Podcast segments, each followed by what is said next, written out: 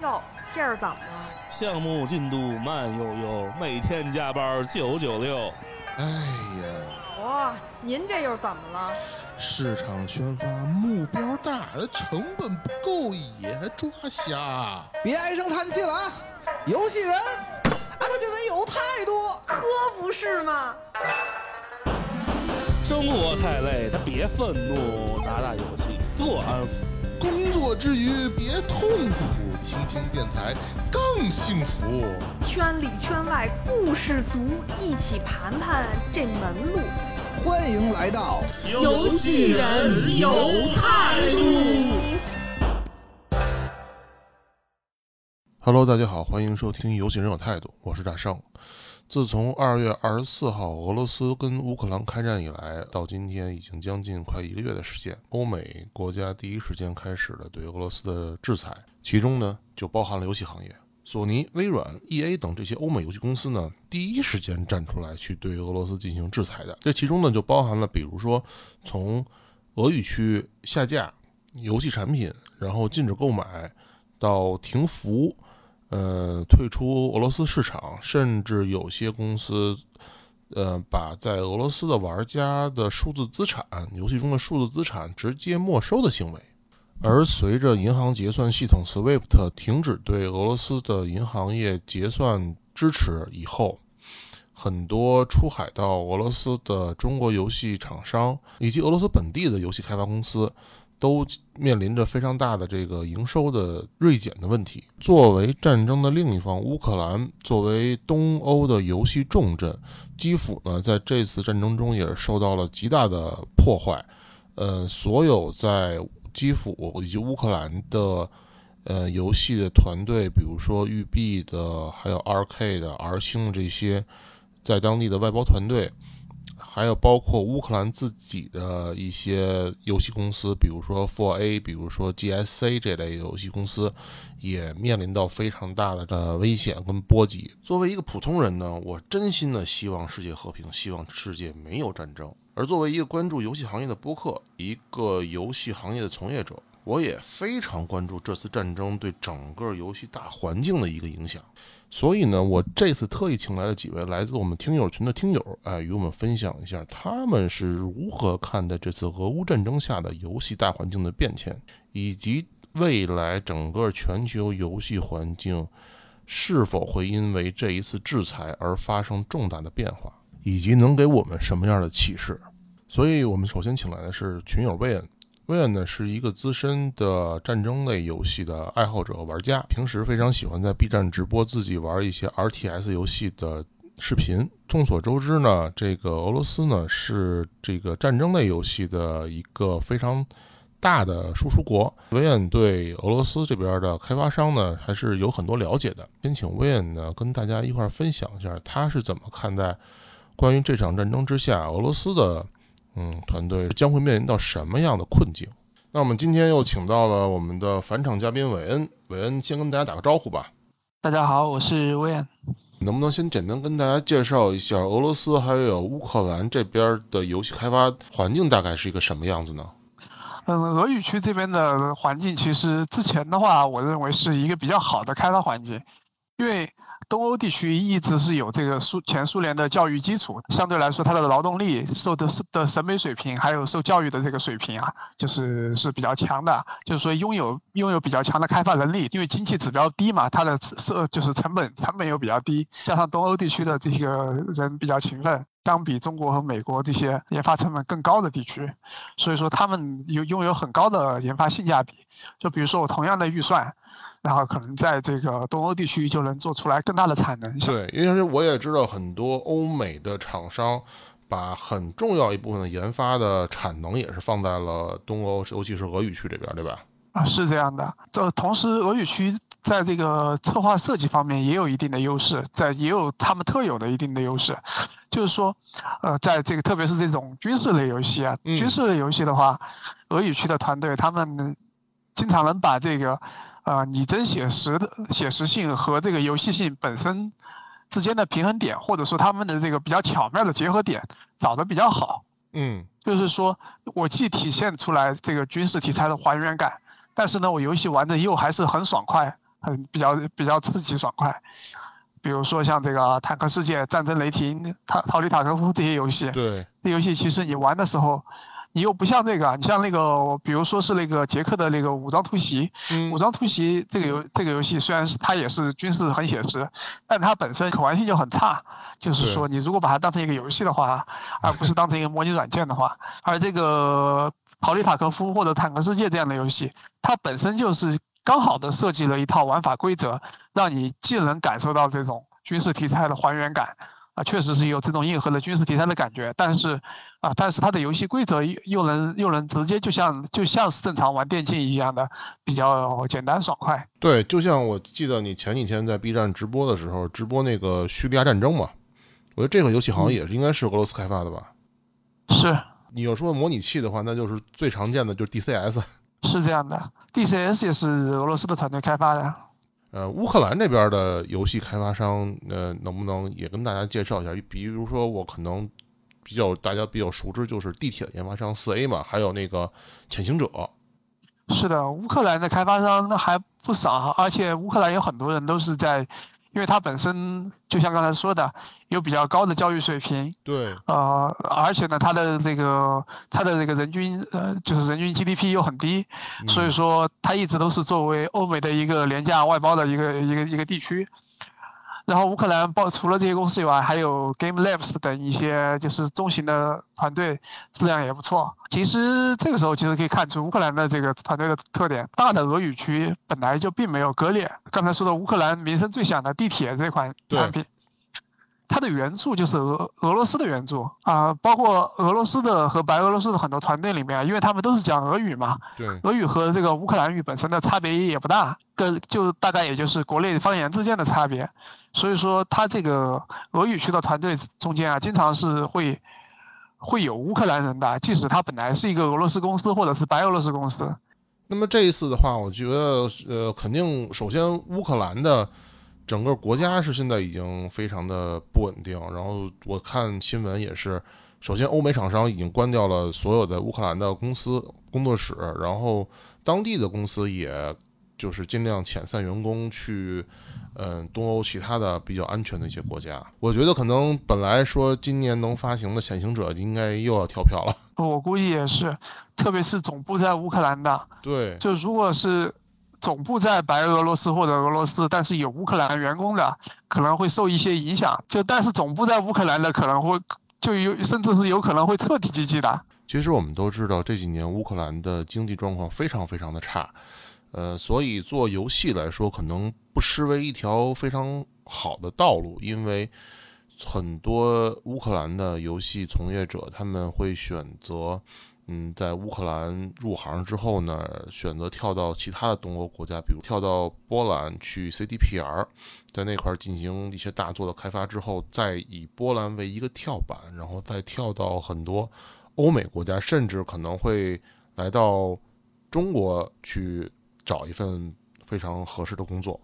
有可能吧，但是这些东西是有一定差别的，就是说嗯，因为你在乌白俄，就是说老苏联的核心地区，这三个国家你的语言是相通的，是的，语言和文化是相通的。如果是往波兰，甚至再往这个再往欧美去的话，嗯，那这个这个就不一样了。它其实这个区别就相当于我们一作为一个中国程序员，你本来是成都的，那你是去北京、上海，还是去还是去美国？这差别还嗯挺大的。是语言就变了嘛。是的，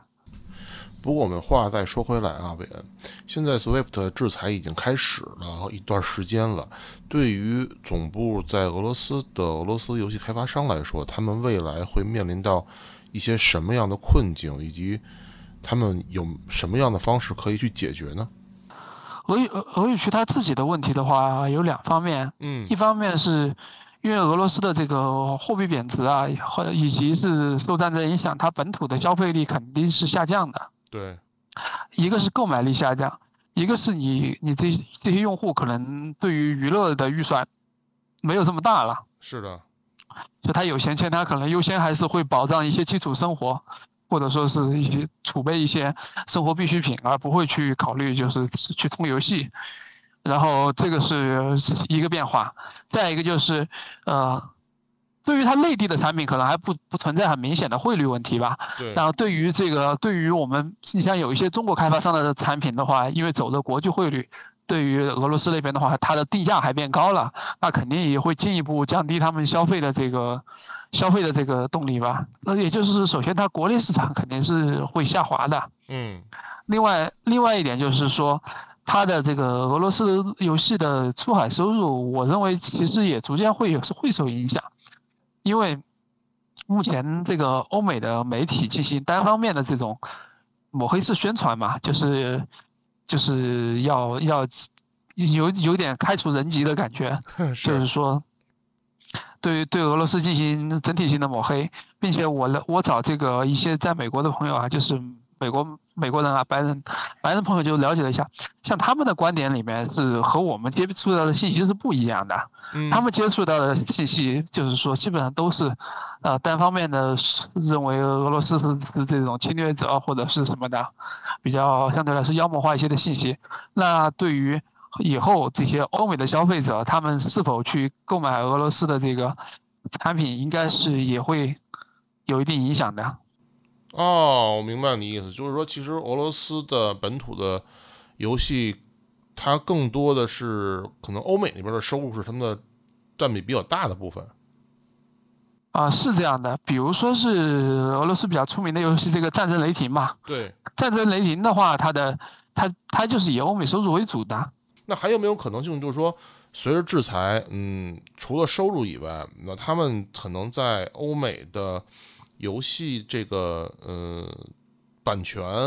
所有权是不是也都会？没有了，这个其实还好，因为俄罗斯的买断制游戏并没有欧美这么普遍和多。嗯，俄罗斯俄罗斯目前在国际上，呃，就是更火爆一些的产品还是以这个服务性游戏为主。嗯，就是俄罗斯和白俄罗斯的这个《战争雷霆》和《坦克世界》，还有那个《逃离塔科夫》这这几款游戏都是属于人气比较高的。嗯，啊，在线人数比较多的，他们都是属于这个属于网游类的，并不是你可以直接用盗版玩的。哦，就是还必须要连线。是的，欧美对俄罗斯的这个游戏虽然没有具体制裁到每一款游戏啊，只是说一个，呃，一个舆论和情绪上的一个制裁，以及一个支付支付渠道，就是渠道上的制裁。是的。但是它也表明了，它目前。呃，有一个特有一个特点吧，基本上就是和我们过往认为的欧美鼓励自由市场是并不完全正确的。就是说，在欧美这个市场也是为为了这个也是政治优先的，也是为政治服务的。那么，既然是有这一个原理在在前的话，我们其实是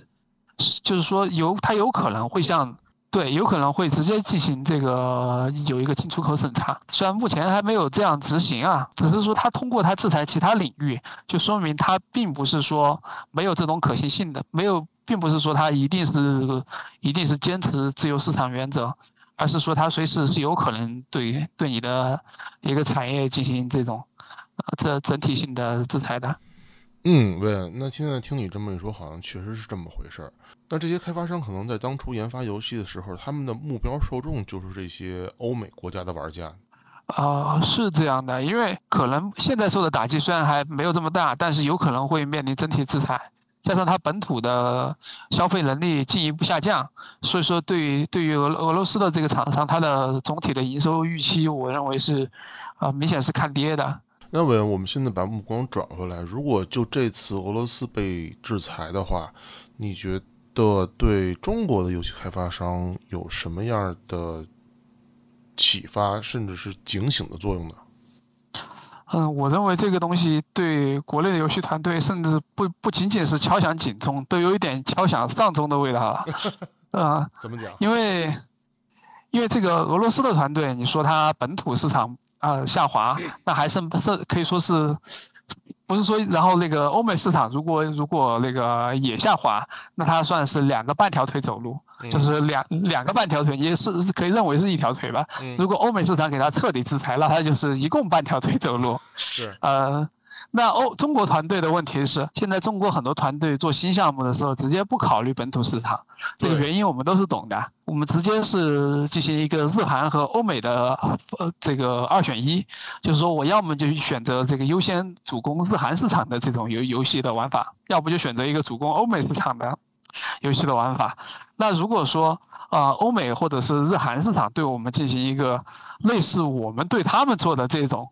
审查封锁的话，那我们这个国内的游戏团队还怎么做啊？哦，你要一这么说的话，我就突然觉得这件事情就还挺严重的，尤其是最近整个全球的这个保守势力就开始回归嘛，包括前几天这个韩国新任的总统好像就也说过类似的话，说上任之后可能会要对这个中国出海到韩国市场的游戏要加大它的审查力度。是的，有这种消息，就是说是，不过目前好像还没有这个官方或者是中文的版的新闻，只是在韩有有听韩国那边的朋友说说过，这个总统有发表过这类的言论，就是说你既然中国可以一直去审查封锁别人，那别人理论上也可以审查封锁你呀。怎么只能怎么能只让你去赚别人的钱呢？这个这种可能性现在看来也是存在的。既然欧美他们可以违背这个自由市场的原则进行一个审查封锁嘛，那那对中国的产品其实也是可以进行单方面的这个贸易封锁的。啊，另外一个就是，呃，韩国这边既然已经透露过这种想法，而印度的话是已经做了好几年了。对啊，印度对这个，印度对这个之前在印度印度很火的这个啊、PUBG 移动版嘛，PUBGM 是直接就啊直接就封掉了。PUBGM 这个产品其实是其实影响是非常大的，因为 PUBGM 这个产品它的前之前的第一市场就是印度，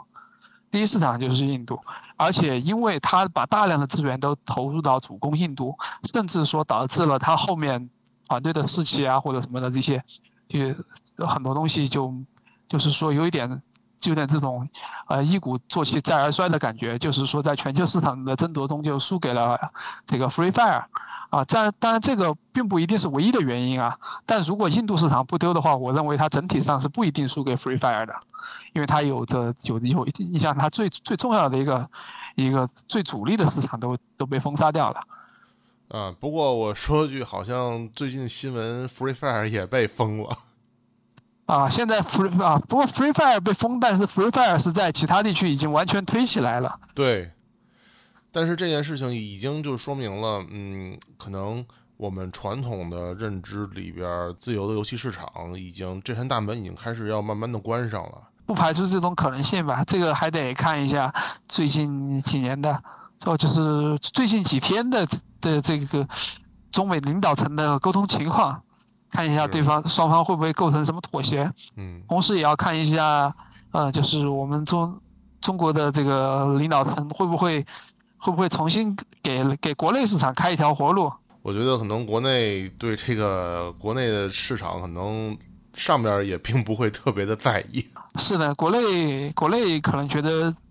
觉得这个并不是一个很重要的产业啊。你觉得你这个消费你不通游戏，你可以去买别的东西，也也能刺激，就是说并不能并不能把整个经济盘活起来。对，那我能不能再发散一下，去提一个问题？就是现在，如果俄罗斯的游戏开发市场现在面临的一个，啊、都不能算是腰斩吧，就是直接团灭的这么一个局面的话，就是说，有没有可能性说我们能够去呃去吸收一些像俄罗斯的优秀团队的产能？嗯，我认为中国团队去吸收俄罗斯的这个产能其实是有问题的。哦，就是说，虽然说俄罗呃就是俄语区有很好的这个产能，嗯，第一是呃这中国和俄罗斯可能都面临这个和西方，呃和西方不匹配的这个问题啊，是，嗯、另外就是说，这样的话语言问题会很高。虽然说我接触啊，可能俄可能俄国的这个程序员什么的，这个开发团体的英语会有一些基础，嗯，但是中国这个很多从业人员他的英语基础是相对弱一些的，所以说还是需要一个中文的办公环境。但是，但是这个中文办公环境，这个是俄语区的研发人员所不具备的。嗯，可能他就是说，难道你为了迁就他们，大家搞一个英语办公环境，甚至是俄语办公环境吗？所以这个我认为可能是并不是这么好利用的。哎呀，这个真要是与西方世界脱钩的话，那可能我们还真得重新拾起这个俄语的学习了。有这个可能性吧，但是还啊，现在现在这个锤子还没落下来，我们还不知道各方面情况，目前还是在一个快速变化的去，还要看几个国家的这个沟沟通的情况。对了，威尔，你可以跟大家就是讲一讲，就是在呃传统的俄语区，尤其东欧游戏开发这块来讲。呃，欧美选择把外包包给当地的团队，是把呃是看重当地的是哪一些？除了人力以外，还有哪一些非常呃突出的一些能力呢？是比如是美术呢，还是说游戏设计方面的？啊，其实没有什么东西的，主要就是同样的这劳动能力的性价比高，还有就是说你在质量接近的情况下，劳动力性价比高。你比如说，假设说我们。我们想要去包直接把这个游戏研发包给印度或者包给非洲的这个这个团队，那他们可能这个他们的团队可能这个技术水平和和这个呃艺术艺术审美什么的是跟不上的，就是说，并不是说便宜就就能做出来，就是说我在能做出来的能做出来的里面可以选择的是这个乌克兰和俄罗斯的更便宜。OK，那感谢威恩与我们的连线，那真的是这次。俄乌战争也确实给两国的这个游戏市场造成了非常大的冲击啊！我们还是希望战争能够早日结束，和平能够早日回归。好，那就感谢薇恩连线，谢谢。呃，下一位嘉宾呢，我们请的是群友路人。路人现在是在一个中国非常有名的一家呃移动游戏出海公司，专门负责小语种这块的出海。尤其在过去的几年职业经历里边呢，他负责过俄语区的市场，所以呢，这次我请他来呢，特别想请他来分享一下，作为中国出海游戏公司来讲，这一次在制裁之下会面临到哪些困境，以及我们有什么样的对策。哎哈喽，路人，欢迎连线啊。，Hello，，大圣，很感谢这次你能跟我连线来分享一下，就是这次关于俄乌开战之后，这个整个呃全球游戏行业对这个俄罗斯制裁，在于你这边的话，可能会能跟我们分享出来一些。非常有意思的一些信息和观点，能不能先跟大家介绍一下这个作为移动游戏市场来说，俄罗斯就是俄语区这块大概是一个什么样的状况，或者它这个市场大概是个什么情况呢？嗯，俄罗斯市场的话，既然是说移动设备的话，那可以先说呃系统机型上的占比吧。嗯，然后首先第一个从机型上面看的话，俄罗斯是呃比较大的一个安卓市场。然后在安卓市场里面，呃，我们国产的一些品牌，比如说华为、呃，荣耀、小米、红米，在俄罗斯市场上面也有一个比较大的份额吧。然后相对来说，苹果的市场占比会略低一些。哦。呃，对。然后后面说到俄罗斯的话，它也有一个。呃，定位是一个传统的人多量大，然后付费稍微要弱一些的一个移动市场。呃，首先它整个大俄罗斯，呃，和俄语区的话，它的人口也有在一亿左右吧。不过它的整个对，嗯，对它的人口和东南亚和巴西最近这些崛起的 T 三市场相比来说，还是偏少的。而且它更多的实际活跃的游戏人口会集中在城市在莫斯科那一块的呃地区，对，就是靠近欧洲那些地方。嗯，对。然后在呃那边的话，就就是越靠西部的地方会英语，然后接受过一些比较呃好的教育的，然后他们的呃复位能力相对较强的，也都集中在。呃，在靠近欧洲那一块吧。嗯。呃，不过总体来说，他们的呃付费的能力，或者说人均付费那个 UP 值，还是要比西欧那边要低一些的。对，嗯，可以想得出来。嗯，然后相对来说的话，他们在游戏内的行为的话，会偏向于说是一个高活跃，然后他们也比较爱钻研呃具体的游戏玩法。我确实会在付费能力上要弱一些。他们那边的渠道跟我们所认知的渠道类似吗？比如说就是那个苹果 Apple Store 还有谷歌啊这些吗？有没有第三方的嗯、呢传？统对，嗯呃，传统的一些渠道像谷歌，呃，然后 Facebook 应该现在叫 Meta 吧，对，然后像苹果他们自己的广告在那边都是有一个呃不错的占有份额的。然后另外可以提的是 TikTok 就出海在俄罗斯那边的做的也不错。然后它和 YouTube 上面还是有交叉，但是互相还会有呃不同的触达到人群嘛。可以补充一个点是，俄罗斯他们自己国内有一个比较呃体量比较大的互联网公司，然后它旗下有一个社区叫 VK，哦，VK 嗯这个很对这个很了解，对、嗯 VK 它是就据我们俄罗呃俄罗斯的同学说啊，它是嗯覆盖俄罗斯大概百分之八十的人口吧，就是上到老，然后下到小，然后都在用这个社区。哦，是不是就类似于俄罗斯的微信？可以这样理解，嗯而且它呃，除了在它除了就它旗下除了 VK 这一个 app，然后它呃 MyTarget 就是他们比较大的一个浏览器，其实也是同一个互联网公司下面。哎，不过话说回来，这次一开始就他这个对这些游戏公司进行制裁的话，应该对你们那边的工作也会有很大影响吧？嗯，对，也是在这个制裁突然开始之后会。呃，反正谷歌、苹果他们本质都是美国的公司嘛，然后他们也是，呃，在没有一个提前告知的情况下，突然发出了比较强烈的制裁措施。嗯，然后他们对制裁就包括停止你的商店支付啊，然后还有呃会暂停一些 App 的商店之类的。哦，等于说现在，嗯，可能对于移动的用户来说，他们无法在呃 Google Play 以及那个 Apple Store 里边去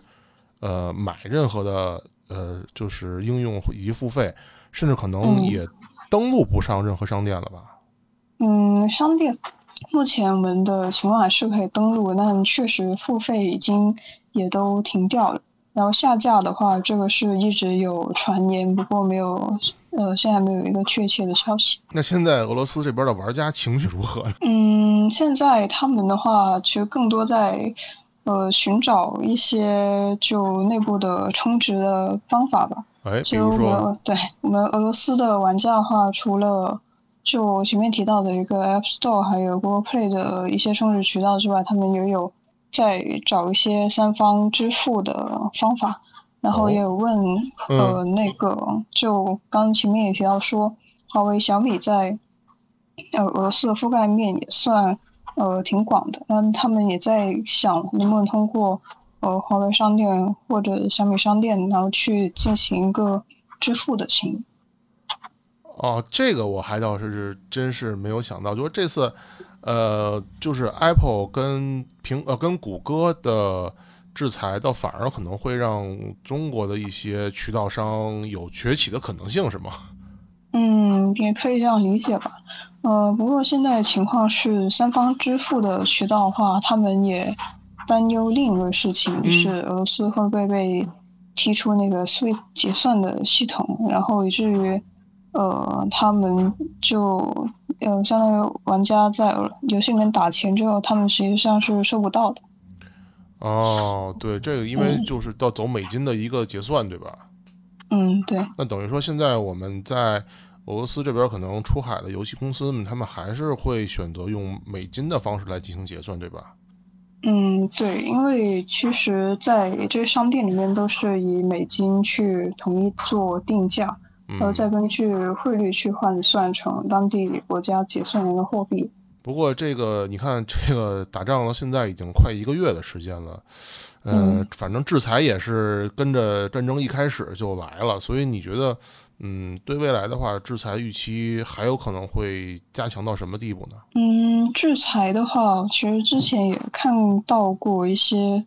关于国际局势的一些分析吧。其实据呃，我看到一些分析会说，俄罗斯他们自己的一个经济情况其实不太能支持他们做太长的一个战争的一个储备。是，呃，对，有看到说是，呃，是在之前的一个克里米亚危机之后，整个俄罗斯他们的经济水平就回到了大概零几年的一个水平了。那从这次制裁的情况来看，其实是比上一次的制裁来说，呃，各方面呃还有它的力度都是加大的。然后，呃，从我个人角度来说的话，这次制裁可能会使得俄罗斯它的经济水平会下滑到 比之前更低的一个状态。然后从呃长期来看，可能会呃有可能是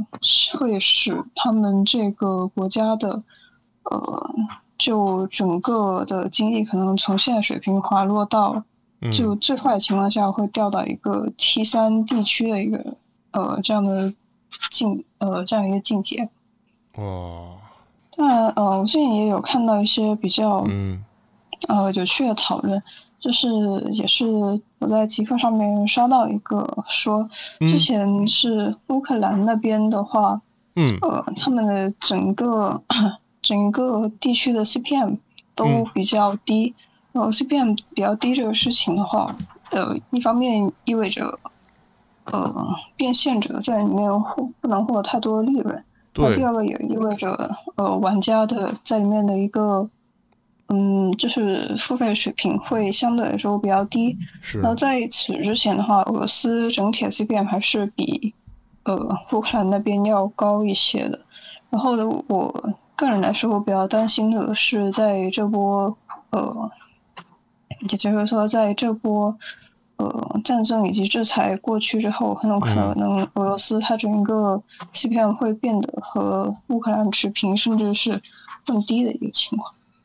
哦，那这次制裁之前，整个俄罗斯这块的市场的 CPM 跟其他东欧地区的嗯 CPM 相比的话，差别大吗？就是都比他们要高是吗？应该说东欧它，呃，整个地区的话，它最大的也只有那几个国家吧，就是俄罗斯、波兰，然后加乌克兰，然后上面后面的话会有一些。像白俄罗斯和哈萨克斯坦这类的地区，然后在这里面的话，应该是，呃，波兰和俄罗斯就应该是差不多的水平，就偶尔偶尔一个高一点，一个低一点吧。嗯，然后其他地区的话都是比他们要呃落后很多，也不是也不是落后吧，应该说单说 CPM 这个值上面会差一点。但是有没有一种可能性，就是这次其实嗯。战争它整个波及了当地所有的这个周边的地区，会导致就是说经济都会往下走呢？嗯，这个也是比较可能出现的一个情况。对，因为大环境不稳定嘛，就是大家肯定对游戏这块的消费，它就更加的持悲观的一些比较保守的一些态度吧。不过今天啊，有一个新闻啊，让我就是确实觉得挺挺挺想不明白的，虽然觉得还挺震撼，就是。e b a c 表示，他们的堡垒之夜的所有收入都要捐赠给乌克兰。我就这个，你觉得？你觉得这个？第一，我我不知道这是真的假的啊。就第二，对于你来说的话，嗯，你说，如果像 e 派这么大的公司在做这种这种这种举动的话，其他的欧美厂商会不会也跟进呢？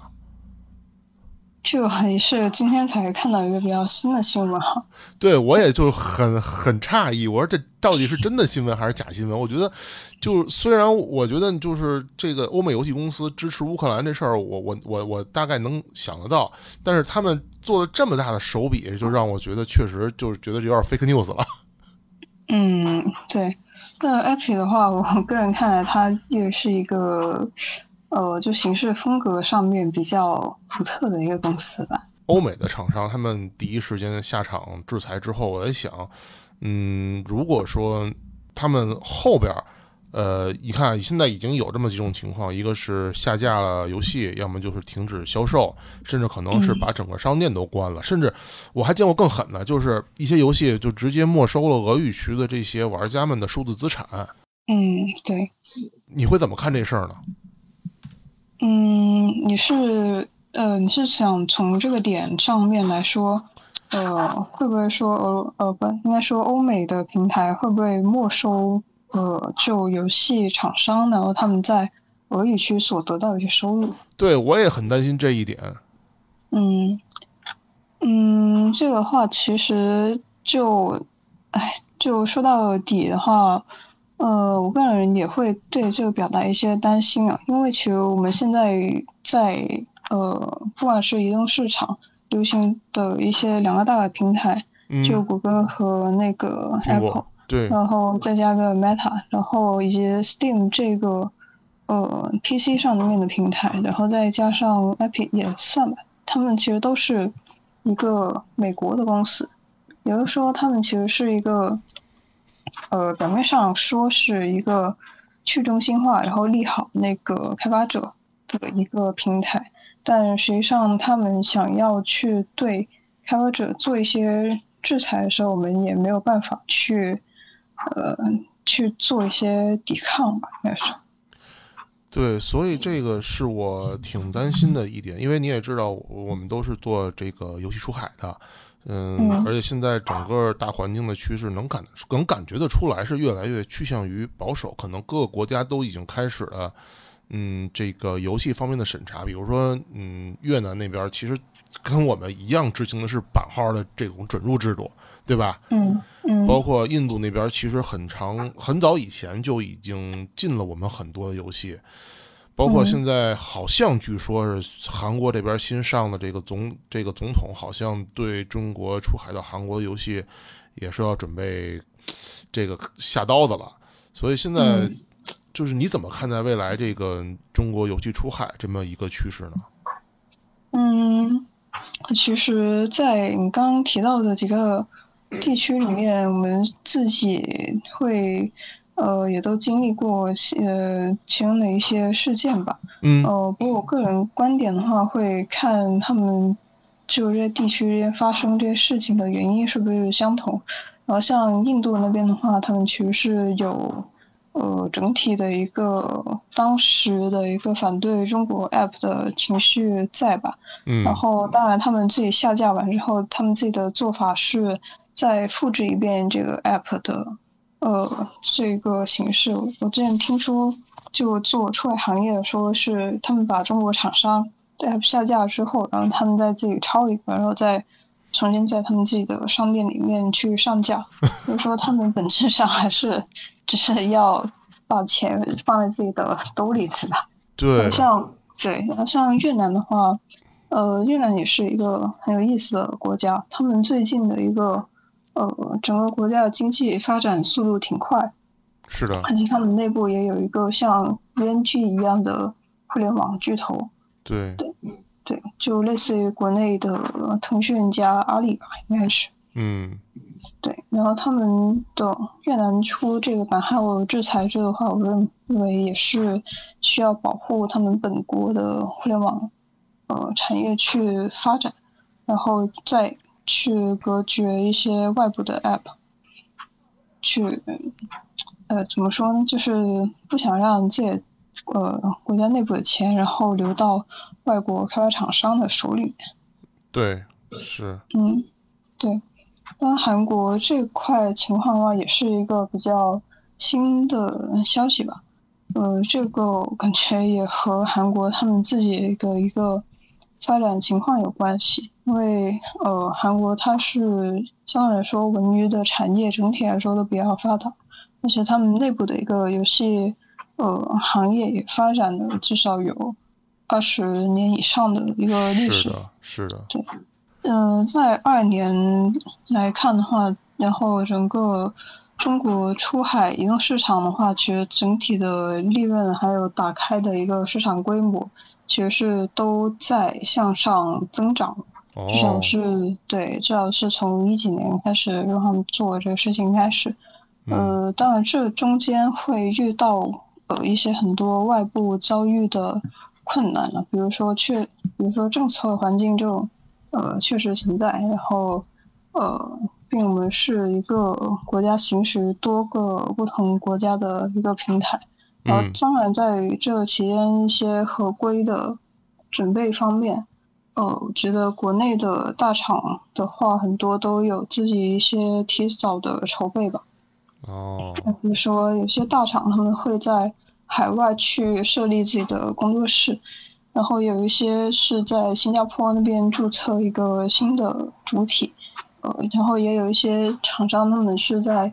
呃不同的国家去发行的话，就会在不同的国家去建一个新的主体，这样子就相当于一个公司拆开多个发行主体，然后去规避呃，比如说规避应该是做。更好的一个呃当地的发行合规准入，嗯，对，做更好的合规嘛。也就是说，上有政策，下有对策。非常感谢路人来跟我连线，也是非常希望那个战争早点结束，然后和平早点回来。我们希望未来俄语区市场还能够慢慢起来。希望世界和平。那就谢谢连线。最后，我们请来的是群友 Mark 与 Roland。Mark 呢是一家头部互联网公司的资深的游戏市场的商业分析，而 Roland 呢也是在国内的一家头部游戏工作室呢负责游戏开发。这一次呢，想请他们俩来分享一下这次制裁呢会对我们这些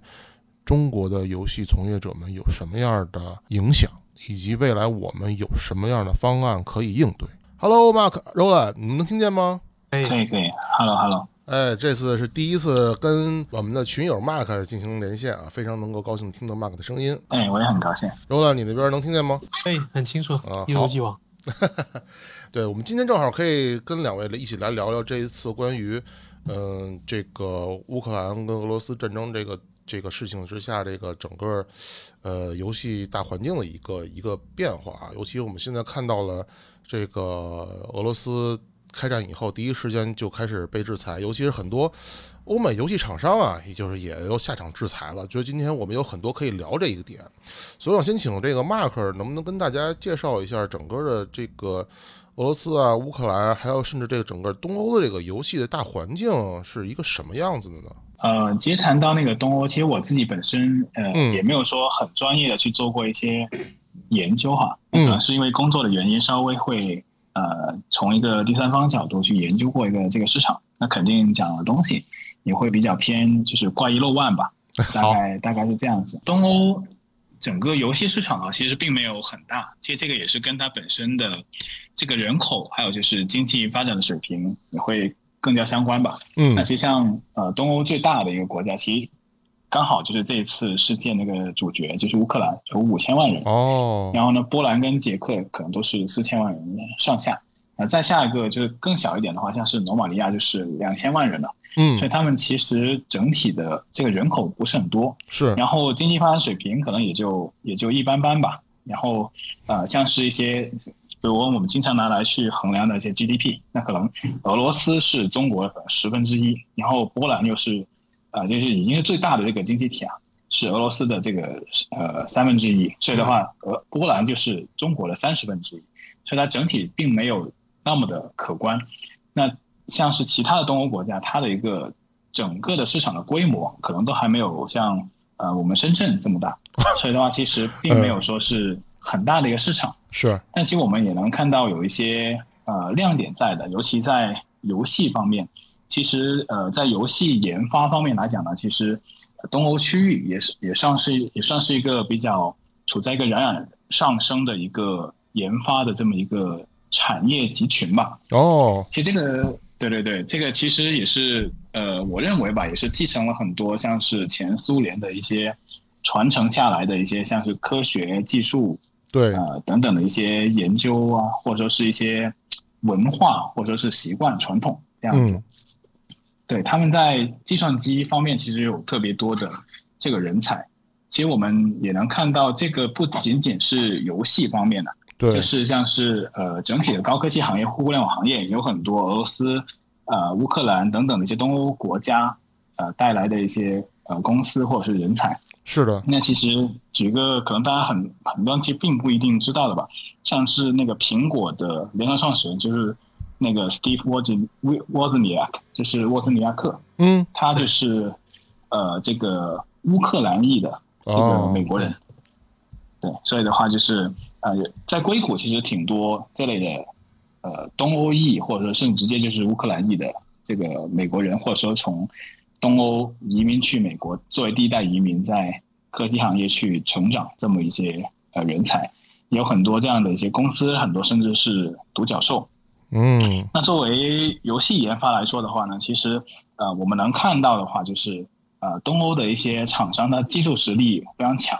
或者说他们会投入更高比重的一些精力或资源在一些呃技术方面。那比如说我们比较呃了解的几家厂商吧，像是呃 CD Project，那 CD Project 是做巫巫师系列，以及像是最近就赛博朋克二零七七，对。那，他们自己也会有那个自研的引擎，他们并不是用第三方的引擎的。是的，然后对，然后另外像是呃捷克一家厂商，就是呃他做了一个叫武装突击，也已经做了三代了，就是阿玛阿玛系啊列，，对对，他们也是对他们也是有自己的这个引擎，甚至说他们引擎之后衍生出来呃是一个编辑器，然后哺育了很多不同的游戏，包括吃鸡，可能它的这个 PUBG 它的一个雏形原型也是在这个阿玛的编辑器里面去出来，所以他们也是用的自己的引擎。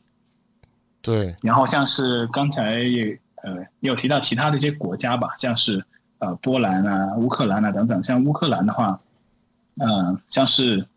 呃那个 Starker 就潜行者那个系列的厂商，对 GSC，对 GSC 的呃厂商，他也是用了自己的引擎，所以他们是会投入很多的这种精力或者说资源嗯，啊、时间在他们的这个技术能力方面。那其实我们也能看到，从游戏最后成果来讲，也是呃有目共睹的，也是比较好的。所以它比较有特色的是它的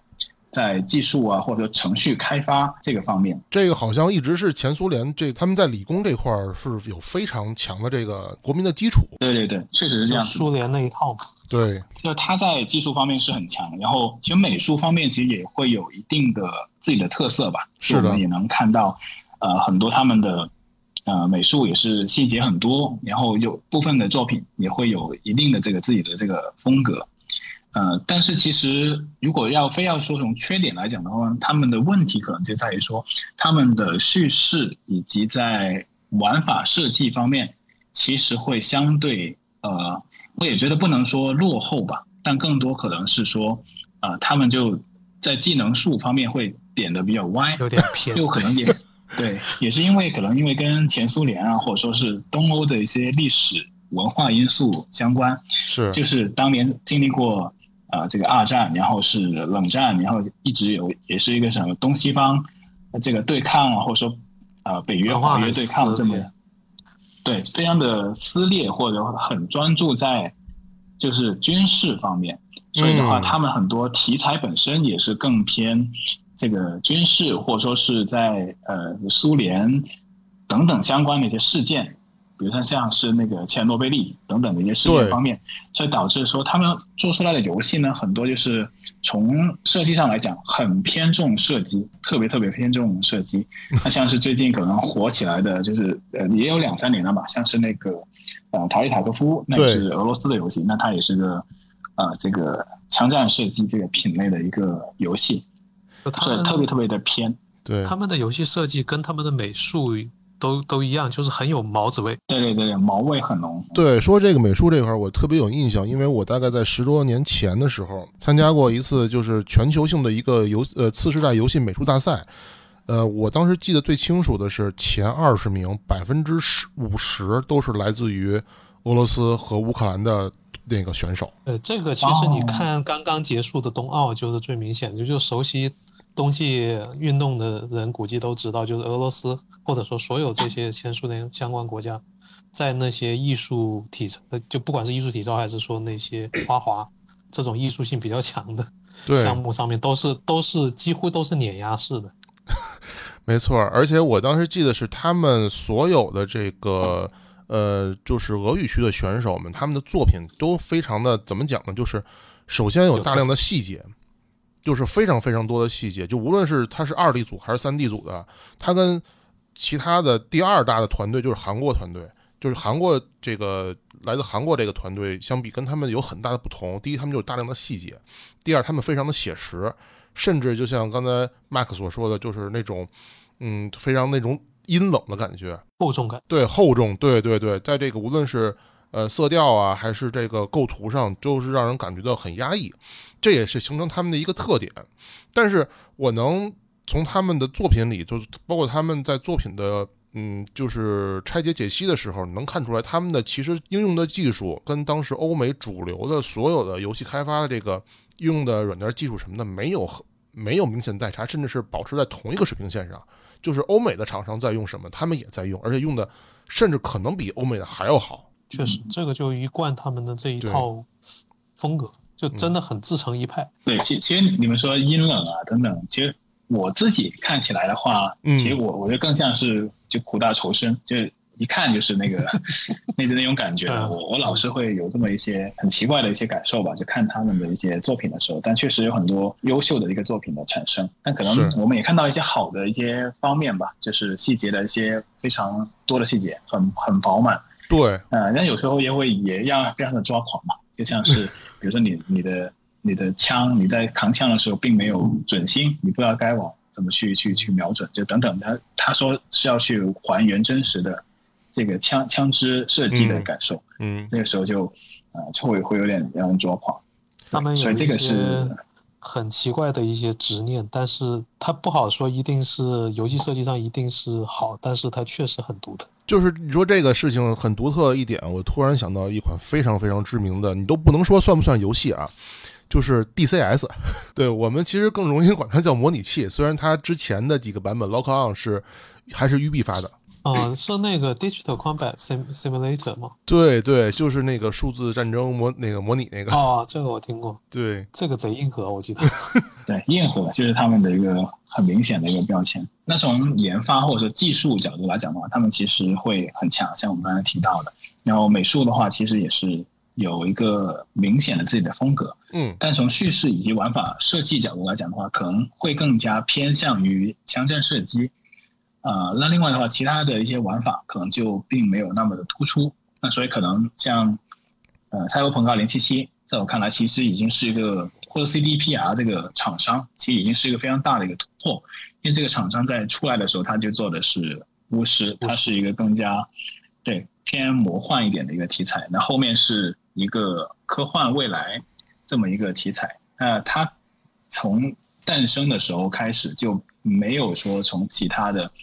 呃东欧的厂商、俄罗斯厂商一样，就是去更往偏军事角度来讲去呃去做，所以这个其实是一个非常可喜的一个一个突破。但其实从除了 CD Project 以外，其他的厂商可能在这方面的突破其实还是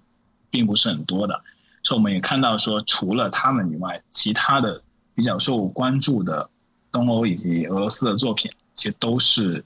跟军事、跟枪械射击去相关，所以并没有太多可以呃可圈可点的一些其他题材、其他玩法的游戏出来。所以我觉得这个也是一个很明显的一个遗憾。对，是这样的，技能树点歪了。也是因为我觉得是发展时间并不是很长的一个因素吧，就是。毕竟，可能游戏在那个地区发展起来，可能也就是最近二十年左右的这个时间，它并没有像其他呃地区，像是呃法国，然后北美、日本，它这么久的一个时间。所以的话，我觉得也要给他们一点时间。那可能不能跟大家讲一讲，像在东欧那边的一些比较知名的团队，他们平时的工作状态应该是个什么样的，或者他们的工作环境啊，还有氛围？因为我们也挺想了解一下。啊，对，呃，其实我自己没有亲眼去看过了。嗯，啊，那其实那边比较著名的一些厂吧，就可能像是呃刚才有提到过的 CD Project，然后 GSC，然后像是呃 War Gaming，嗯，应该是在白白俄罗斯嘛。对。然后像是波兰的话，还有这个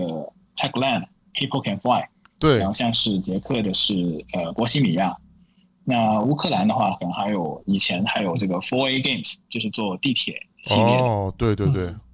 对，有一系列比较著名的一个厂商。那我自己没有呃亲自去拜访过，但我从一些像是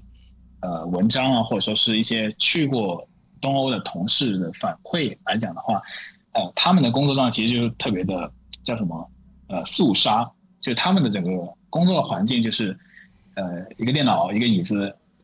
一把椅子跟一个桌子，嗯，然后就没有了。为什么感觉他们连工作环境也这么毛味？对，对对对，确实确实是这样子的，非常的肃杀，所以我一开始就就这么这么去说，呃，因为其实我们，比如前段时间我们也听说了嘛，就是呃，比如去年的时候说什么，啊，上海有想业内卷，然后其实大家都在拼各种福利，然后很良好的工作环境，包括我也去过其中，呃，四小龙其中的一或几家吧，然后。去去看过他们的个的工作环境，确实是非常非常好的。那呃，美国其实也不错，很多厂商我也看过他们的一些呃地方，这个工位啊，或者说是办公场地的一些照片，其实是非常 fancy。那我自己也很有幸，可能在前几年的时候，我我去过拳头在上海呃的一个办公室，是非常非常 fancy。听说那个 Supercell 会更 fancy，就是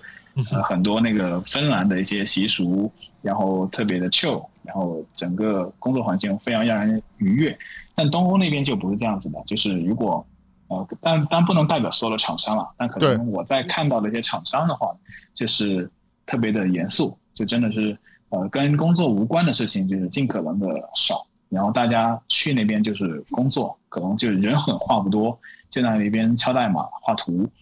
大概整体的环境就是这样子，就很强调这这种。呃，把东西给做出来的一种一种一种文化。这个你给我发了几张，这个关于好，我好像看到的是有 Four A Games 的办公室，这个画面啊，就不看装修的话，光看它这个状态，感觉特别像这个，嗯，可能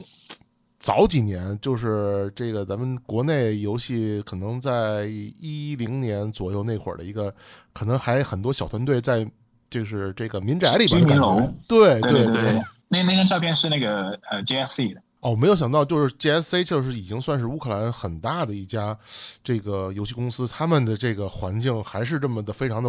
朴素哈。对，可能他们那边风格一直以来是这样子的。我我自己会猜的话，就另外一个因素是，就当地其实挺多那种外包厂商的，就外包厂商，嗯。怎么说呢？就可能第一是流动性本身也人员流动性也会相对比较大，然后第二的话呢，自己可能本身没有自己一套 IP，或者说自己要去持续去打造的一些故事啊等等，所以他们可能在内部的话也很难去形成说，啊一个什么可以被文化氛围吧，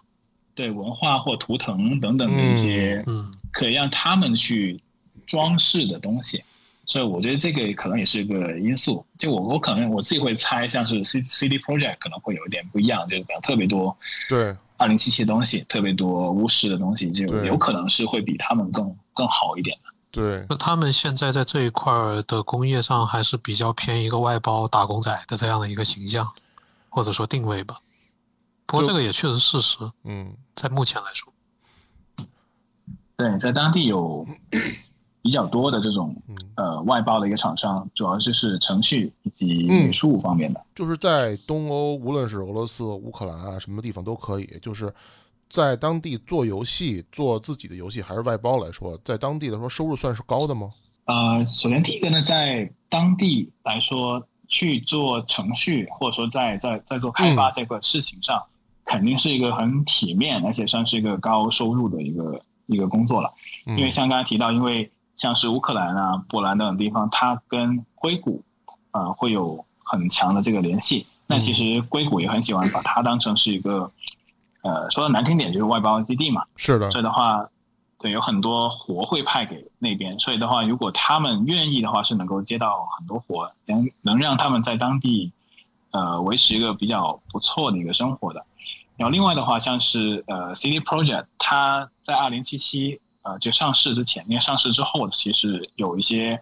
呃，因为优化等等的问题，有些危机嘛。嗯。但在上市之前，由于这个呼声很高，嗯，所以它其实是有一段时间是波兰市值最高的这个公公司。哦。就它里面再去吸引人才的话，肯定是在当地是一个很高的一个工资的一个水平。就我们也是了解到的，这个 CD Project 在波兰，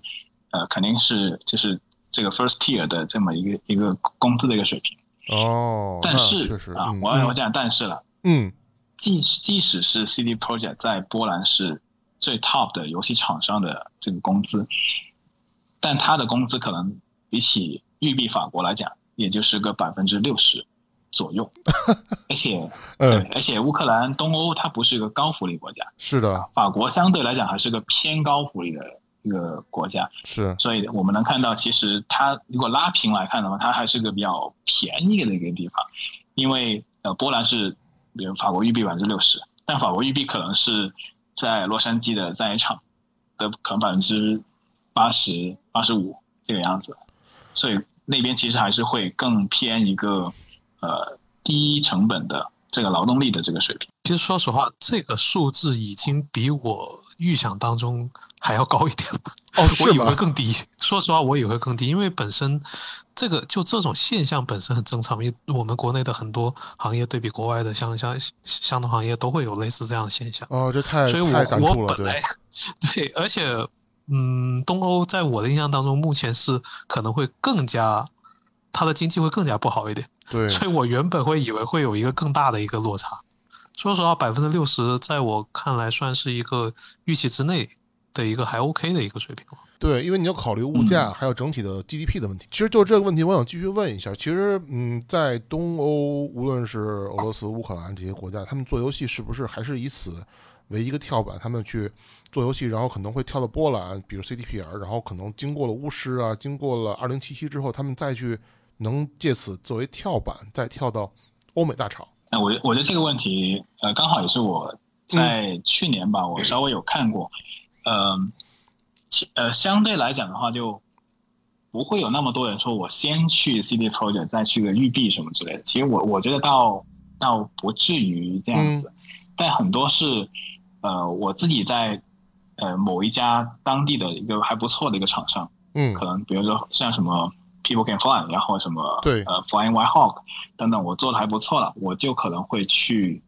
呃去申请像是加拿大的工作，我去申请在其他欧盟就偏呃西欧国家的一些工作，或者说我直接就去去北美，因为这种就对于这种本身就是欧洲国家，尤其是部分东东欧国家，现在因为呃已经加入了欧盟嘛，所以的话，嗯。他去呃拿到工作签证其实也是偏容易的。然后如果是偏技术性的工作的话，其实也不存在像是啊、语言啊等等的一些阻碍，而且他们语言其实也很不错，所以我觉得呃很多会直接就去。我也认识在蒙特利尔，呃，就从从从波兰过去蒙特利尔的一些程序员，就游在游戏大厂里面工作的，所以他们更多是这么一个一个一个状态吧。呃，其实去年在看的时候，其实我们也意识到，就是在人口这一块的话，他们的人口以及人才其实是稍微有一点点净流出的。哦，就是，呃，对，没有人，主要是没有人进来，他们不是培养不起人，他们不断的在培养出出去人，就是他们大学啊、科研机构都很强，是的但，问题是他们有些人会往外跳，嗯，就变成了其他国家的一个人才库。那我这个可能就是，呃，可能会相对于稍微有点悲哀的一个情况。是的，这是一个国家，如果说它的 GDP 的话，他们可能不足以支撑一个他们这个产业往更高的一个层次去走。对，这个可能也会跟呃，我们有些，比如说有有能力，可能或者说有自己的这个意愿的话，可能我直接去申请去硅谷工作，或者我去什么美美国留学，然后之后就留在那边，嗯，可能或多或少有一些异异曲同工。但现在这这个的话，因为中国本国的经济已经比较强了嘛，所以其实国内也有一些具有薪酬上的竞争力的一些公司，是的，那可能在东欧当地就缺乏这样的一些机会。这个我觉得确实像你说的，因为嗯，我觉得最给我印象最大的是，大概我从二零一三一四年入行之后，国内的游戏市场才突然间有一个爆发式的一个增长啊，无论是移动端还是其他的主机啊、PC 啊，它才有一个爆发式增长。这之前的话，你跟亲朋好友说起来你是做游戏的，就会有一种很强烈的羞愧感。我 我没有经历过那个阶段，没有话语权。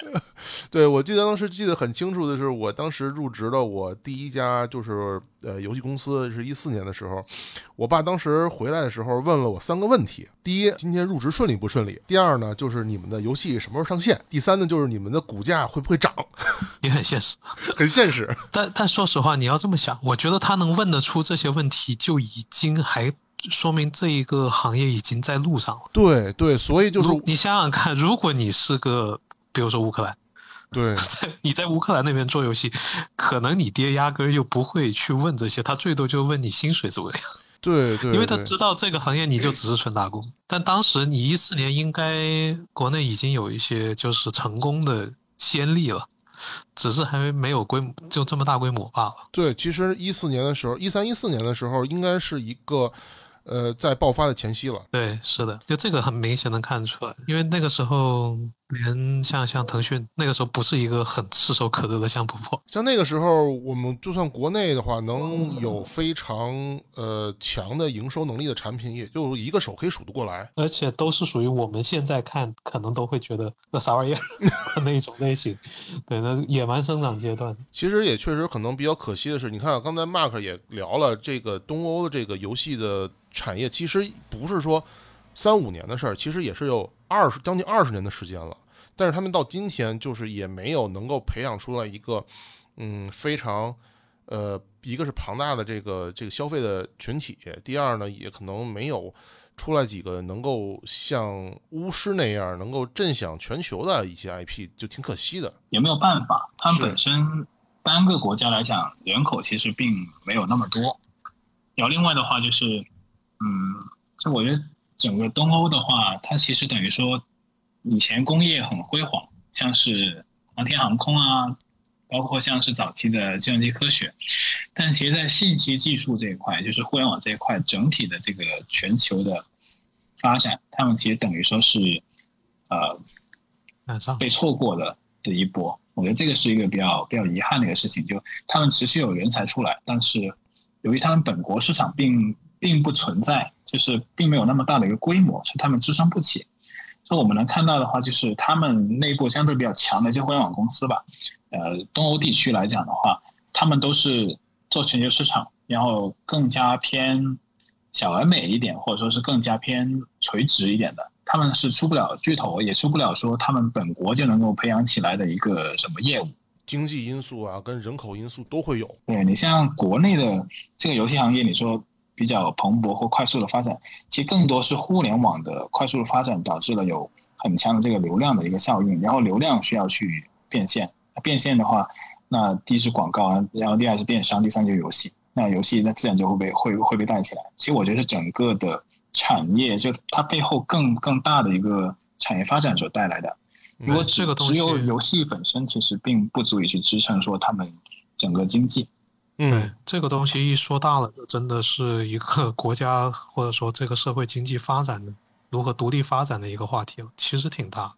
是因为像这一点也直接影响了说国内现在的这一种游戏的商业模式也是比较特立独行的发展起来，也是因为吃了互联网的红利。是的，国内的这一套商业模式更加多的，就我个人理解啊，嗯，就我一直都认为它是属于互联网加游戏的一个结果。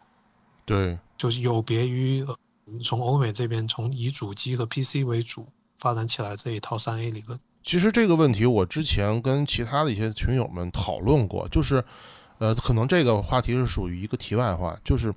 呃，中国游戏和我们传统认知上的西方的欧美的游戏，在发展的方向上出了两条不同的这个路线，一个就是欧呃欧美的这些厂商们，他们在工业化啊，在产品力上面，他们是呃有自己一套非常强的技术能力和一套心得，而我们的游戏来说，可能在营收模式啊、商业运营上面有自己的一套心得，但这两套经验呢，其实都有先发优势。就如果政治正确一点来说，就国内目前的游戏从内容，就游戏内核和嗯内容上面来说，肯定跟传统的这些欧美大厂日日常来说还是有很大差距的，这个是毋庸置疑的。对，因为我们还是以商业为导向为核心导向嘛，对。手游为主嘛。对，那现在可以看得到，说在这一块是逐渐的在嗯形成一个，也不能说反超，这个还是太远了，但是至少说是在齐头并进吧，就是在追赶在逐渐一方面追赶，第二方面也有了可以去和他们就是能跟他们做交换，我拿你们的技术，拿你们的 IP 也好，嗯对，然后呃交换我们的这个运营运营的经验，嗯，然后可以在全球市场上面做一个竞争，这么样一个过程。嗯未来会怎么样都不好说，因为现在确实，嗯、传统的这一套那就欧美的这一套三 A 的游戏模式，在商业上也确实受到了目前比较明显的一个瓶颈的挑战。嗯，他们也在逐渐的开始借鉴这边的一些东西。我觉得还是各有利弊吧。而而且我觉得，就你处在一个什么样的呃身份角色，还有就是 timing，就是时间，对其实是一个很重要的一个因素。那像是对于他们来说的话，呃，他们当年因为作为东欧，它本身没有一个很强有力可支撑的一个母国市场，所以它必须要去做欧美。那有些人选择去我去做外包，那有些外包厂它逐渐就是发展成了自己是一个就开发商或者发行商的这个品牌去做自己的 IP 的这个这个游戏了。是那它面向的也是欧美这个市场，所以它逐渐其实就会往欧美在倡导的这个所谓的呃三 A 或者说是呃影视化 cinematic 这块去去发展起来，然后更多的这技能也会从这方面去去发展，包括像是一些呃引擎啊等等，它都是这样是起来的。另外，我觉得呃 timing 也很重要，就是我们可能一开始就有由于有这么大的一个互联网这个红利，可能从从呃一开始 PC，所以很快发展到页游，页游很短了几年，然后又发展成为手游。呃，在手游它本身本身那个设备对于技术的要求不不是那么高的情况之下，呃，其实是一定程度上会抑制我们的一些呃技术的一个发展的，因为你不需要那么强的这个性能。对，呃，可能是那个呃，刺激战场本身也是第一个证明了 U 一就是虚幻引擎能在手机上去做重度游戏，而且能有爆款的一个呃这么一个事情。那在那个之前，其实并没有说我们需要这么强的一个技术支撑，所以呃，我们之前是不需要，但现在来讲的话，就变成了说我们也其实也并不那么需要去说我们去做自研的这个这个引擎，因为现在像是呃 Unreal 就是虚幻引擎啊，像是 Unity 都很成熟了。如果你现在去非得去做一个自研引擎的话，反而是说你要投好多年、很多的人力、很多金钱进去、资源的进去。但是其实你可能追赶几年，你是跟 Unreal 差不多的这个水平，甚至还是更更低一点。所以这个时候其实是一个从从账账面上来讲是不划算的一个事情。所以从 timing 我觉得也是非常重要的。游戏技术层面的事儿都会跟路径依赖有太大的关系，就像刚才 Mark 说的 timing 这种事情。尤其是游戏行业来说，你抛开设备谈内容是不现实的。对，对，对了，不过说到这个西方游戏的话，我觉得想问问二位怎么看待欧美厂商在这个开战一开始就下场直接去进行了对俄罗斯的一个制裁？虽然，呃，我觉得这事儿就是，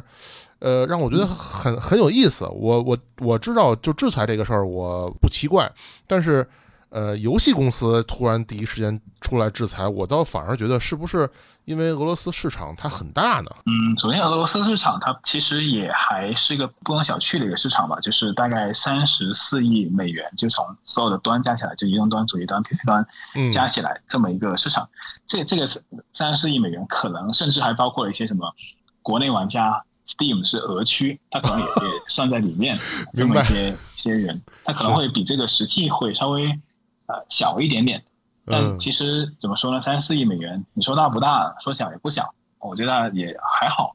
但我觉得更重要的，我觉得像像这个事情要要看它的整个发展起来是怎么样的。嗯其实像我所观察到，但我没有说做了很深的研究去捋顺这这一条哈。呃，因为本身在东欧这一块是有一些像我们刚才提到的一些知名的厂商，那还有像是其他的，像是呃最早站出来的可能是那个呃十一 bit，哦，就做那个做那个我的战争呃，就是这是我的战争，对，然后还有就是那个叫什么朋克来着，兵兵器时代，兵器时代。哦，对，那兵器时代，对对，那那个厂商，对，他是可能最早站出来的。那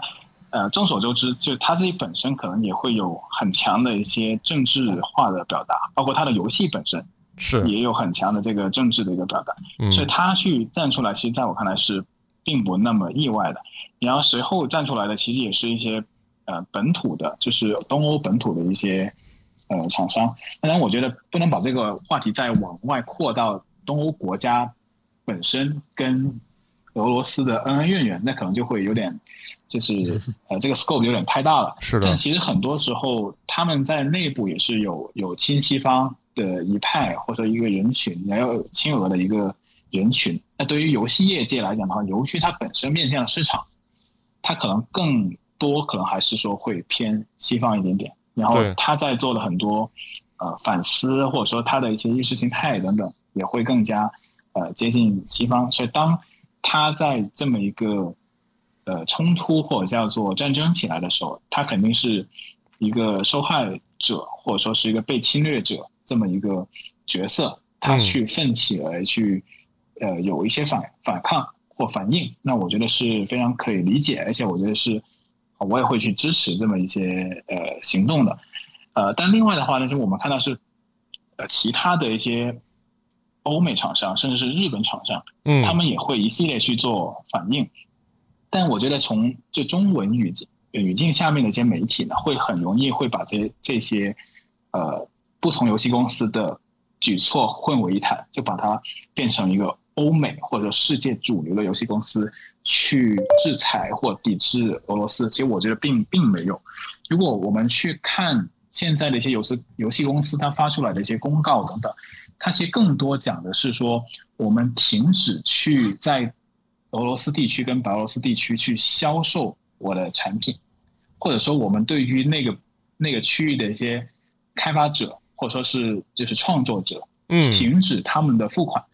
但其实如果你买了他们游戏之后，啊、已经在账号里面了，其实是仍然可以去登录的。就甚至说有一些游戏公司，可能是平台型的游戏公司，它会跑出来说，其实我我们不能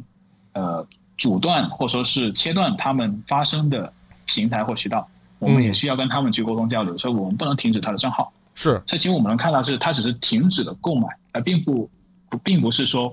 直接说呃你这个就不能玩了，你的 iPhone 就变砖了，你的这个 Steam 账号就是没有用了。嗯其实并没有，它其实我觉得是，我觉得很多中文的媒体或者尤其是自媒体吧，很容易把这个事情给混为混为一谈。嗯所以我觉得首先呃，首先要说明的是这个。然后第二呢，就有些公司其实是并不那么情愿去做这个事情的。嗯呃，比如说一方面，像是任天堂，任天堂其实呃并没有说很主动的说我们要去切断跟俄罗斯，或者说我们要去呃停止支持当地的一些什么样的服务，他给出的理由很很很简单，就是呃我们不得不这么做，因为呢本身在任天堂 eShop 上面去支持的所有的付款方式，都已经自己停止了对俄罗斯的服务了。我们就不得不这么去做了。所以其实他在他在这个事件里面就我他没有一个很明确他的姿态或者说我的呃一个呃选边站这么一个一个情况，他更多就是 OK，那既然这样子我也没办法。嗯那这个可能又是另外一个话题，就是一些所谓的网络或者说是技术的基础设施、基础设施级的应用，它在被欧美或美国公司掌控了之后，呃，到底可能会有什么风险？那可能这个是另外一个话题。所以，呃，在整体欧美来讲的话，其实我觉得首先第一个没有抵制或者说制裁这么严重，它只是停止服务。那为什么去这么做呢？就可能第一个呢，就是当像十一 bit 还有 CD Project 等等的一些东欧的公司都已经做出了这个表态，那他们作为一个友商也好，或者说是 peer 也好，啊、他们到底要不要去支援？那可能自己本身有一些厂商自己是个开发就发行商，他要去支持自自己的这个开发商，啊、他们是需要去呃表态的。嗯那另外的话呢，就是对于西方来讲的话，就是这个语境就很明确，就是这是一个侵略，就是一个 invasion，它不是一个冲突，它就是一个侵略。是的，在这个时候的话，呃，我站在正义的一方，或者说是受到侵害的一方，这个是一个很自然的一个事情，啊，所以他们也有很多在看到友商或者我的开发商在做出了表态之后，他也很愿意去做这样的一些表态，而且这个表态，呃，还是比较符合他们经济利益的，因为刚刚才有提到了，他们是停止了呃让俄罗斯跟白俄罗斯地区的用户去购买他们的这个游戏，但战争一开始了之后，俄罗斯的对各主要国家，包括像欧元、美元等等汇率都是它贬值贬值的非常快，是所以这个时候如果他还继续能够让他们去支付的话，其实损害的是他们的利益。所以我觉得这个的话也会跟他们自己自身的这个利益是非常非常相关。周乱怎么看这个呢？嗯，其实你刚才在听包括和 Mark 刚才说的这个过程，以及嗯、呃我们之前聊的一些热身时候聊这些东西，都会有一个很明显感觉，就我自己作为一个技术人，特别嗯，特别敏感的一个感觉就是，是，嗯，这事儿其实退就不不要单说是游戏行业，这个这个让会让我感觉到，这个基本就是一个生态的一个裹挟。嗯，对，因为因为就像刚才 Mark 说的，实际上我自己的感觉就是也是啊，只是我可能没有太多的这个具体到商业信息上的一些论证，就是一些观感。嗯，有相当多的厂商，他确实自己不是说说 OK，我就是为了一个政治正确，我就是为了一个嗯态度，嗯他很多时候是不得不这么做。嗯不管是出于经济原因，还是说出于舆论原因。然后像像任天堂这个 case，刚才 Mark 任天堂这个 case 就特别明显。嗯，你支付方式都已经 是，都已经站站完队了，对那我能做什么呢？对吧？对那支付方式这种事情，实际上就就很生态。这就是一个，因为现在在整个西方，甚至我，嗯，我甚至可以认为，呃，除了中国以及部分第三世界地区，嗯呃，呃，比如某个某个呃北朝啊，这些地方以外，我估计大部分地方它在互联网生态上，呃，对，尤其是互呃线上生态上，基本都已经被欧美包圆了。那尤其美国嘛，是的，在互联网这这一块，对，是后支付就其中很大的一块。那某种意义上，真的就是人家的意志就是意志，这是一个，这是一个，嗯，做技术人其实特别会有嗯敏感的一个点，因为技术人会像像我是程序员出身，嗯、程序员都会觉得哈，很多全世界我觉得程序员都会有这么样一个自自我感知，就是觉得程序员是最接近 共产主义的一批人，因为我们是崇尚开源文化，嗯，就哪怕是为公司写闭源代码也好，也会呃认同，嗯、程序本身或者说计算机，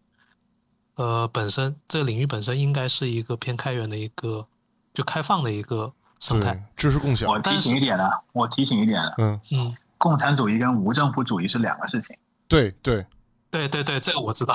这只是这么一个调侃，这这这个不会不会插到那边去的啊。嗯这个要插到那边去了，那我们这个节目就可以直接毙掉了。对，只是会这么一个调侃吧，就我们自己有时候会互相这么调侃。嗯但是实际上近两年就很明显的一个感觉，就是因为全世界的局势也相对更加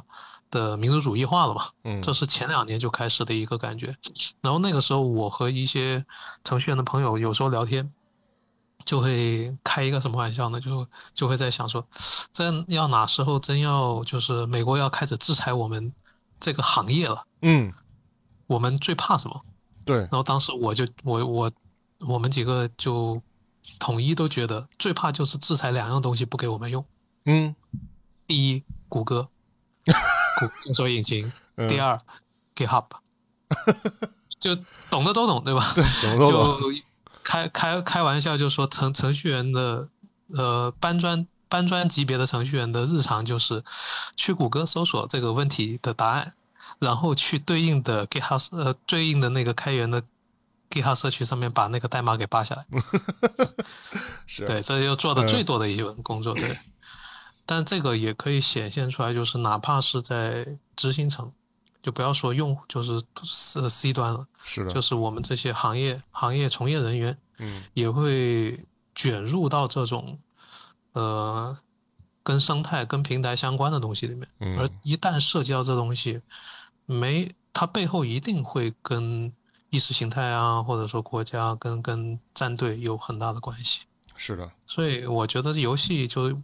嗯，俄乌战争，游戏之于俄乌战争的这个影响，呃，我觉得只是这一个底层逻辑的其中一个体现。我我们现在也是会在想，因为其实中美贸易战已经有几年了，我们被制裁的地方能看到还是挺多的，而且就像我们说的，可能也并不像网上所说的啊，你美国制裁我们，越制裁我们也不怕。其实很多时候我们是提心吊胆的。对对这个情况确实是存在的，像是最近的话，就是那个呃 Figma 就是停止了对大疆的一个支持嘛，这周发生的事情吧。这个就很印印证刚才我说那个，如果在技术层面被制裁，最怕什么？怎么讲呢？我们又没有像俄罗斯这么强的黑客技术，可以直接把这个破解第一时间能给放出来。对于我们来讲呢，其实放出来没有意义嘛，就是你得就等于说你要舍弃了一大片的这个市场。就比如说我，如果我是一个盗版的 Unity 做出来的一个呃一个一个游戏，那到底算不算是一个合规的一个游戏？那其实这个就有很多不很多风险在里。这次制裁俄罗斯，你觉得，嗯，除了像刚才 Roland 也提到的一些可能对于我们生产的真正核心的生产工具可能就不能再用了以外，还有什么是值得我们去去反思的这件事儿呢？嗯，制裁本身其实怎么说呢？我我自己会谨慎乐观吧。就是，嗯，对于我们来讲，可以乐观的地方就是我们有一个很大的本土的一个市场。嗯。在在后面，那其实，呃，即使我们过去二十多年，可能其实有接近大半的时间，甚至是绝大半的时间，其实并并没有说把出海当成是一个很重要的事情，因为我们其实国内就已经是一个很很很大的一个市场了。所以我觉得，首先，呃，可以乐观的是这个，但我们国内本身自己的这个监管，就是现现是另外一个话题，是这是另外一个话题，对。然后，呃，对于这些。软件其实确实是有很大的一个是一个掣肘，对我们来讲，呃，其实我们在大概在一年多两年之前吧，也是刚好中美贸易战起来的时候，也也跟内部做了一些呃分享或者说是讨论，呃，这个到底会不会怎么去影响到我们的这个我们的生产，就我们自己的研发生产或者我们的工作本身，呃，一方面呢，就是其实我觉得有很多技术手段是可以解决的，那比如像像刚才 Roland 讲到的，像是。呃，Google，其实我自己倒觉得还好，就你你能不能架个 VPN 的问题嘛，就我觉得不是个特别大的 一个问题了，我觉得还好。但另外的话，也也有很多游戏从业者，他们本身在用的一些软件，像是什么，呃呃，Maya 呀，什么 3D Max 呀，然后 Blender，然后 Unity、Unreal，那到底会不会成为这个制裁的一个？一个部分，我们当时的判断就是，第一个层面上的话呢是去制裁的这些领域或东西本身，它是有一定的这个就国之重器这个 level 的才算。我们当时判断就是游戏引擎不至于，就还不到那个国之重器这个 这个层面，所以就排队轮不到游戏引擎，所以我觉得倒倒还好。呃，而且呢，即使是有的话呢。也可能是针对所有的，就是一个全面封禁，就可能类似于当年古巴或现在伊朗。嗯，我是全面封禁，无论是什么东西，我方便面都不给你进出口。这种情况下，才会有可能是到游戏引擎。然后其次呢，就是呃，游戏引擎这个呢，因为之前很多引擎它也是一个呃，就卖拷贝或卖一个版本。这么一个销售的一个模式，其实有一些还是可以用的。比如说，我之前买了某一个更旧一点版本的 Unity，嗯，那这个情况之下其实是能被用的。或者现在已经有一些开源的引擎出来了，其实我觉得不至于说，呃，没有东西可以用，就就没有自研情况之下没有加，呃，引擎可以用，也不会这样子。但你肯定不会就是能够跟上最新一代的这个。版本的这个引擎，那或多或少还是会有明显的这个这个损害。但另外要注意的一个事情就是，对于中国来讲，更多不是对于领域的制裁，就我在某个领域的软件或者某个领域的资源就不给你用了，更多是针对公司的制裁。就像是为什么是华为，为什么是大疆？嗯，因为这些可能是跟跟通信，可能跟呃一些呃飞行器嘛，如果是大大疆来讲是无人机飞行器，嗯。相关的一些事情，可能他会他们会觉得是危害安全，就无论是呃国家安全还是什么极大的安全，可能都都会有相关的一些呃因素，或者说它就是这个领域里面最排头的这个公司。对于我们来讲呢，更多可能是一些互联网头部的公司会被制裁，因为他知道这样你会疼，而不是说他们很看重游戏这个事情，是因为刚好这个游戏公司是你们最大的互联网公司，所以的话他就一并把你给制裁了，可能就是 BAT。是一个，呃，就是怎么说，枪打出头鸟，可能是这样子，啊，但那个 B 不是百度，是字节跳动。哦，对对，Who is the real B？对对对对对，这个这让我确实是这样。因为 Mark 那个是角度是一个特别，呃，实际的，嗯，就针对游戏行业游戏的从业者本身，可能会要去看到以及 预见的一些事情。是我从一个稍微虚一点角度去说一下这种可能存在的一些制裁，嗯。要以什么样一个心态或者一个什么方向。好，因为这一个事件是就这种像这种所谓制裁，其实这几年嗯跳出游戏行业，我们已经不陌生了，对吧？对，对，华为啊或者其他什么行业，嗯。芯片其实都面临过，而实际上在这些事件里面，很多人其实都得出了一个大概的一个方向，应对这种事情，实际上就两种思路，第一个，嗯，把对方和你自己揉成一团，对，对，然后大家才能够在同一个谈判桌上用同等的博弈地位去对话。是的，实际上，我会认为国内的游就说游戏啊，在这一块就回到游戏，实际上在逐渐的在往这个呃方向去走。嗯。一方面，不管是国内各大公司，尤其腾讯为主的这些对海外的一些资本的收购，嗯。以及的以及合作，以呃加上我们这边更加积极的一些出海，实际上在这在这单纯只论市场啊，嗯，我会认为说其实是比以前话语权是重了很多的。那肯定的，对，然后第二方面就是，嗯，还是回到刚才我提到的，作为一个技术人，会经常感受到一点，就是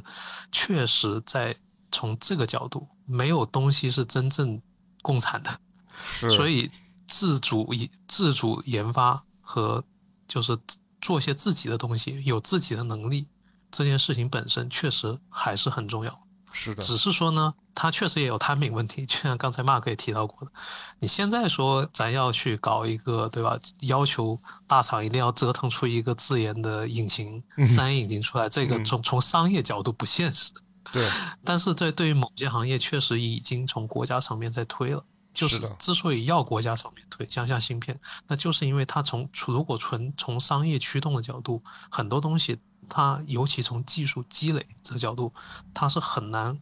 嗯、出效果的，是的，因为人都是趋利避害的。是的，实际上，这也是乌克兰目前所面临的。刚才我们聊这么多，他所面临的一个悖论，在他被北约忽悠瘸的时候开始，他加他把自己融入到了西方的那一套市场里面之后，实际上他就已经失去了在嗯很多行业上面、产业上面的一个议价权了。那他就只哦能嗯，就是自己能提供啥就提供啥。明白了，这个可能也是他自己的无奈之举啊。这个一个国家的政治决策，我们不能 就强行智慧了。对，对，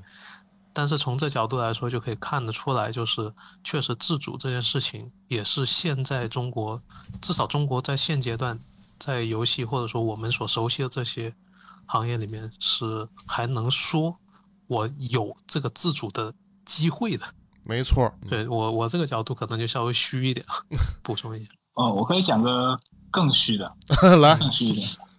对，呃，我我觉得刚刚我们在谈这个制裁也好，抵制也好，更多讲的还是说从法律法规，或者直接是国与国，或至少是国国对某个公司、某个行业之间的这个行为跟行动。但其实我觉得更要另一方面也要去注意的一个事情是一些软性层面的，就是就所谓的 propaganda，嗯就是宣传啊，或者说是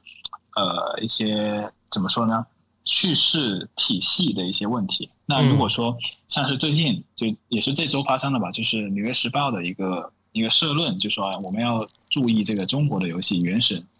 这怎么去、呃这个让我们这个呃我刚才还想还想提一个事，我没敢说。对，反反正就是要去注意这么一款产品吧。就就如果你看了他的文章呢，其实有很多东西是臆测，或者说是一些不实的指控。但其实当这样的一些文章多了之后，或者说这样的一些言论啊，或者说是叙事角度多了之后，其实也会把很多人带进去坑里面。就 OK，那那这个产品是一个邪恶国家、轴心国家做出来的。是，就尽管我们国家对对它没有任何的制裁，但是我们能不玩就不玩，或者说至少我先减十分，除非你能做到九十分，对嗯否则我不会玩的。就可能会就这种自降身价，就自自减十分这么一个情况会出现，所以我觉得这个这个情况是需要去注意的。呃，像是就之前包括一六年的就美国大选，其实我们都能看到了说一些网络的水军或者说是一小撮人的煽动，能把一个什么样的人都都都能够捧成美国总统。其实我们也都看过这种情况了。是的，所以其实这个是非常的可怕，呃，而且是需要注意的。那对于中国厂商来讲，也是说，其实东方文化吧，可能也是，呃，我们不会很主动的去做面向消费者或者说是用户的一个沟通。这个其实我觉得一定程度上，在我们游戏公司，呃，因为出海也是一个没有很长时间的一个呃一个事情嘛，所以我觉得这块做的并没有说特别特别好。嗯，但也有说做的开始做的好的一些公司存在了。但这个事情，我觉得可能也不仅是游戏这边不好，就是这一块是整个东方，呃，应该是中国吧，因为日本那边还好。嗯，但中国确实在这一块，因为这么多年也都确实处于文化话语权的，对，主要还是在于话语权问题，文化话语权的一个弱风向。嗯，所以都没有这么用力。但确实，关于这两年像 Mark 说的这一这个方面的。呃，需要注意，已经成为很多人就开始感觉到的一个事实了。危机已经到眼前的这么一个不得不做出决断的一个时刻了。就你不能整天被人拿一些舆论，就或者说一些所谓的价值观、政治政治正确来牵着鼻子走。我们得输出自己的政治正确。OK，那我们还是回到这个俄乌战争，以及我们今天最后一个小环节，就是二位怎么看待现在战争已经进行了快要一个月了？那么未来整个战争对俄罗斯的游戏市场以及东欧游戏市场会有一个什么样的一个震荡呢？那我，我先说一下吧，就是，嗯，呃，首先第一个呢，就是其实有一些东欧的国家本身还是比较偏向或者说是呃比较亲俄吧，可以这么去去去去说，是，那他们会跟那些亲呃这个西欧或者说欧美这个欧盟跟美国这个派系呃的一些。一些厂商会进一步去去割裂，那这个可能会有几个方面的一个影响，就包括第一个很实际的一个业务的话，可能就是我选择我的发行商，可能我就不会去选择俄罗斯的这个发行商。然后另外的话就是，呃，当我去，呃，在为俄罗斯去做选择要不要去为俄罗斯公司去做外包的时候，可能我我自己也会选择不会。那这个其实也有很多这样的一些。呃，其他国家里面这么些例子吧，嗯，我觉得也是肯定会会存在的。那另外的话呢，就是，呃，那既然他们不会选择俄罗斯，那可能也会选择另外一些发行商去发他们游戏嘛，或者说选择他们的这个下游作为这个发包方来去去，呃，去去打去打工。那么这个时候其实会有一些的市场机会的一个一个出现。那像是一些发行商的话，可能也会瞄准东欧一些比较优秀的。游戏公司，尤其是乌克兰的游戏公司，他们可能会寻求一些的这个支持。那这个时候可能刚好就是我们，呃，这些欧美厂商也好，我们也好，可能是一个可以去聊的这么或者去探索这么一些机会。嗯，对。然后另外的话呢，就是像一些呃大厂，那他们有使用呃东欧或者是直接就是乌克兰，甚至说它的一个分布就在乌克兰的，像是育碧，育碧有在乌克兰的这个工作室，那他们那些。外包可能会受到影响，那那乌克兰这个育碧的这个工作室呢，尽管它的规模吧也没有说呃特别特别大，也可能就是呃一百人这么一些规模。是，但一定程度上还是会会受到影响的，包括一些项目它的排期啊等等会重新去调整，那可能也会影响到我们看到一些作品的这个这个面试。关于这一点，我倒是就是你问这个问题的时候，实际上我当时想的是另外一个，就是可能就我个人可能相比起俄罗斯或者乌克兰，就是东欧这一块他们自身的那个影响，我会在想说，因为像刚才 Mark 也聊到过，东欧在嗯对游。欧美游戏产业的一个产能供应上，它其实还算是比较重要的一一一个地位。对，嗯，就是实际数值我可能没这么有概念，但至少我自己是知道，像阿星，呃，这些公司，他会去往那个东欧那边去派出不少的单子，是，就属于给他这，不管是他们之前的大镖客啊，二还是那个 GTA，都有不少这种属于。呃，堆量型的一些单子会派到给他们，所以才能保证三他们所出产的商业游戏能够在可控成本的范围之内，能够保证它呃对得起三 A 这一个内容量。嗯，但因为现在呃，就回到刚开始我我提我曾经提到过说，现在嗯，传统的这一套就是传统这些游戏的商业模式，实际上尤其是堆量型的三 A，嗯。它其实是一定程度上是有一个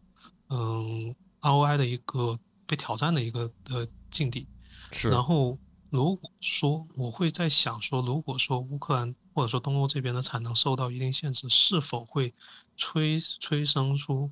就是让厂商去在战略层面，会不会在就是会去思考一下，去改变一下现有这种纯靠堆量的这样的一个情况，因为你的成本会进一步压不下去。嗯，这个谢谢这个观点是很是这样的。对，但当然我因为我不太清楚商业层面的一些数字，这个肯定是要从量化上去分析会更合适。嗯只是我自己会认为这个大趋势就是，哪嗯怕是没有俄乌战争的情况下，实际上也有很多人业业内都有很多讨论，是都会认为现在，呃，就你不可能全员三 A 化的。因为这东西就是相对到最后就卷不动。那么这样的一个情况会对行业的呃一个整体的一个呃研发的一个方向的分布会产生什么样的一个影响？其实我是挺会觉得会挺有趣的这么一个情况。也许它真的会 嗯让我看到一些在未来几年之内会不会有一些新的方向的催生吧。就所以我们也可能也得继续看时间推进之后，这个战争什么时候能够结束，和平能够重新重新回来。对，我们可以另外再聊一期，就是欧美厂怎么去迈向手游或者飞飞图会。嗯 迈向 Gaps 是吧？OK，好，那就非常感谢 Roland 跟 Mike 今天能跟我与我连线，来跟我分享一期那么就是有内容的节目，还是希望和平能够赶紧回来。OK，好，那谢谢二位，嗯，行，拜拜嗯拜拜拜。